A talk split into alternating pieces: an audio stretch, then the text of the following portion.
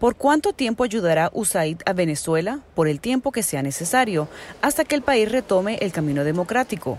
Así lo indicó en Venezuela 360 Joshua Hodges, subadministrador principal adjunto para América Latina y el Caribe de la Agencia de Estados Unidos para el Desarrollo Internacional. Hasta el momento, cerca de mil millones de dólares han salido de Estados Unidos como donaciones a varias organizaciones que llevan un mismo destino, intentar resolver la crisis humanitaria en Venezuela.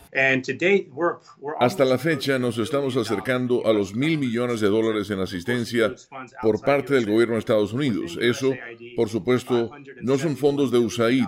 Los de USAID son 571 millones de dólares para ayuda dentro de Venezuela y a nivel regional, y realmente vemos esto como una crisis regional. Por eso, estamos trabajando activa y agresivamente con nuestros socios internacionales en la región para ayudarlos a responder a esa crisis. La pandemia de la COVID-19 no ha ocasionado la crisis, aunque la ha exacerbado, según el funcionario, y la agencia ha otorgado varios millones de dólares en fondos para ayudar a la compleja situación de los venezolanos, intentando minimizar las faltas más inmediatas.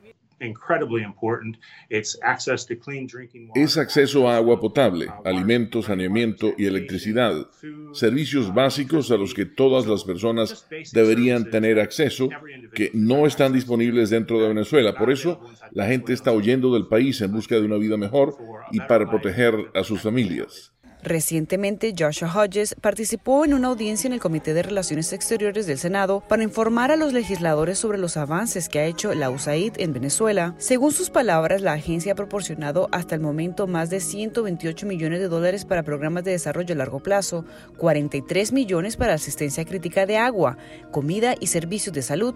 Ha ayudado a un total de 9 millones de personas con programas varios que incluyen campañas de vacunación, de los que se benefician 600 mil venezolanos diariamente.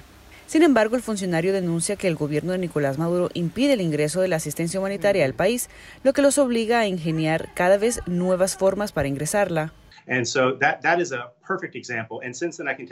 Hay varios ejemplos. Hace solo un par de semanas, creo que el fin de semana pasado, hubo una redada en una ONG que solo trataba de promover el acceso a Venezuela el acceso a necesidades críticas para el pueblo venezolano. Así que vemos que el régimen continúa aumentando su control sobre el pueblo venezolano para cerrar el acceso que se necesita de manera crítica.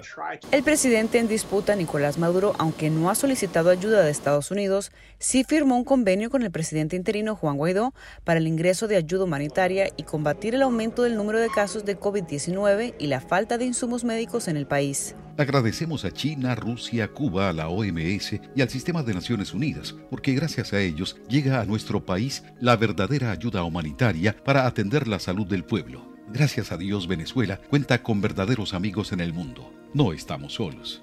Sobre la vacuna, el mandatario venezolano dice que se iniciarán las pruebas en la población sobre la anunciada vacuna rusa, aunque la Organización Mundial de la Salud no le ha dado el visto bueno final. Se lo dije a la ministra, nuestra prioridad es la vacuna. Con los rusos, con los cubanos, con los chinos, ya. Ya se han firmado los documentos de confidencialidad.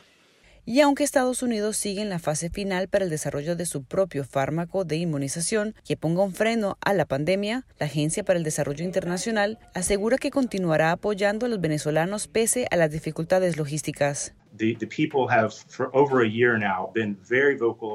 La gente ha sido muy expresiva y clara durante un año sobre lo que quiere y lo que debe suceder. El régimen a menudo regresa y dice, bien, Estados Unidos contra Maduro. Ese no es el caso. Es el pueblo de Venezuela contra Maduro.